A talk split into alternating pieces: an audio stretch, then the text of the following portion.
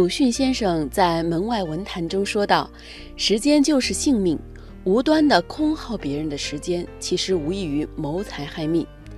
有些人为了省钱，多花了很多时间，然而他们却不明白，时间才是最值钱的。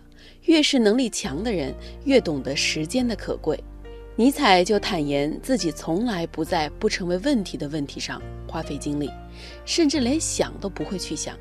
他只对有价值的问题花费精力。时间对能力强的人来说是非常奢侈的，他们有着极好的时间观念，能够清楚地知道自己在何时做何事，绝不会浪费自己本来就紧张的时间。一起来分享下面的这篇文章。哈佛大学商学院对职场精英人士的调查显示。有百分之九十四的人每周工作五十小时以上，一半的人每周的工作时间是六十五小时。在所有人当中，最忙碌的人是受过良好教育的已婚职业女性，以及单身父母。越是能力强的人，越是感觉到时间不够用。我认识一个新媒体大 V，他在短短三年的时间里。只靠内容把公号粉丝做到了几百万。我问他秘诀，他说：“平常我非常忙，时间对我来说非常重要，我不会把时间浪费在毫无意义的事情上。”朋友跟他聊天，他回答的非常简洁，从来不会说多余的话。很多人觉得他十分高冷，但是他说：“这并不是我高冷。”而是我忙得不可开交，根本就没有那么多的时间聊天呀。他白天要见客户，晚上要做公众号的内容，因为他对公号内容要求非常高，所以在选稿上非常认真。他说，好的文章是让人看到自己与别人的差距，并告诉他们缩小这种差距的方法。虽然非常忙碌，但他每周都会拿出时间休息。有时候看一部电影，有时候听几首音乐，或者来个健身，甚至会坐在桌前发发呆。这些对他来说都是很好的放松。他甚至从来不做家务。当女儿埋怨他发呆不做家务的时候，他笑着说：“爸爸呀，是需要足够的休息时间，才能更好的工作，才能提高效率。”在女儿埋怨之后，他便请了一个保姆。社会中能力强的人享受不到太多的闲暇时光，一个可能导致他们选择忙碌的原因是，这些人能够感受到时间的经济价值，他们的时间更值钱，因而舍不得浪费。鲁迅是一个非常有时间观念的人，他珍惜时间。鲁迅十二岁在绍兴城读私塾的时候，父亲正患着重病。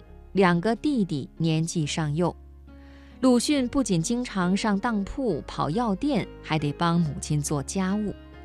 为了不影响学业，他必须做好精确的时间安排。他几乎每天都在挤时间。他说：“时间就像海绵里的水，只要你挤，总是有的。”在他的眼中，时间就如同生命。他一生最讨厌那些成天东家跑跑、西家坐坐、说长道短的人。在他忙于工作的时候，如果有人来找他聊天或者闲扯，即使是很要好的朋友，他也会毫不客气地对人家说：“哎，你怎么又来了？难道就没有别的事情要做吗？”言下之意就是下逐客令，客人就会很知趣地离开。能力强的人善于最大化的利用时间，而对于一个毫无时间观念的闲汉来说，时间就是用来挥霍的。他们每天都不知道自己到底想要什么。越是悠闲的人，越不懂得时间的重要性。他们会上网聊天，自己的人生过得非常空虚。时间对他们来说是最不值钱的东西，他们就是时间的奴隶。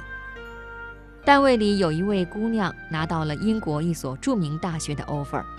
对于这个小姑娘，我印象很深。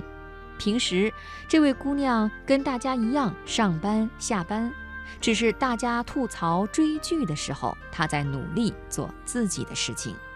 下班以后，她不停地给自己充电，在提高英语水平的同时，准备各种申请材料。大学毕业之后，他并没有把学习放下，而是给自己镀了一层又一层金。不仅如此，这位小姑娘被人误解时也不会抱怨，而是微笑着和对方道歉。后来我才知道，她之所以这样做，是因为自己的时间耗不起。她说：“现在荒废的每一个瞬间都是自己的未来。”我要用自己没有荒废的每一个瞬间，去换取自己更闪耀的未来。能力强的人会做时间的主人，会用有限的时间去成就自己的事业，让自己的人生之路越走越宽。不浪费时间，并不代表不休息。真正能力强的人更加懂得劳逸结合。因为只有让身心得到一定的休息，才能够创造更好的价值。法国有一位大数学家，他在研究数学上的难题的时候，经常是苦思不得其解。后来有一次，他干脆呢就跑到街上去闲逛，没想到原来费尽气力不能解决的难题，竟然在无意中就轻易的解决了。心理学家说，有意识作用的工作。会到潜意识中酝酿一阵。通常我们在放下一件工作之后，表面上像在休息，而实际上潜意识中那件工作还在进行。人生是长期而持续的积累，拼的不只是快，还有远、深、高。只有劳逸结合，才能有更多的精力工作，才能让工作的价值最大化。越是能力强的人，他们更舍得拿出时间，通过阅读来开阔思维，通过锻炼来努力提高自身的身体素质，通过日常的消遣来保持心情的愉悦。一个人只有生活过得有滋有味，才会带着愉快的心情工作。如果你这么做，一定会成为一个能力强的人，一定会让自己的时间最大化，创造最大的价值。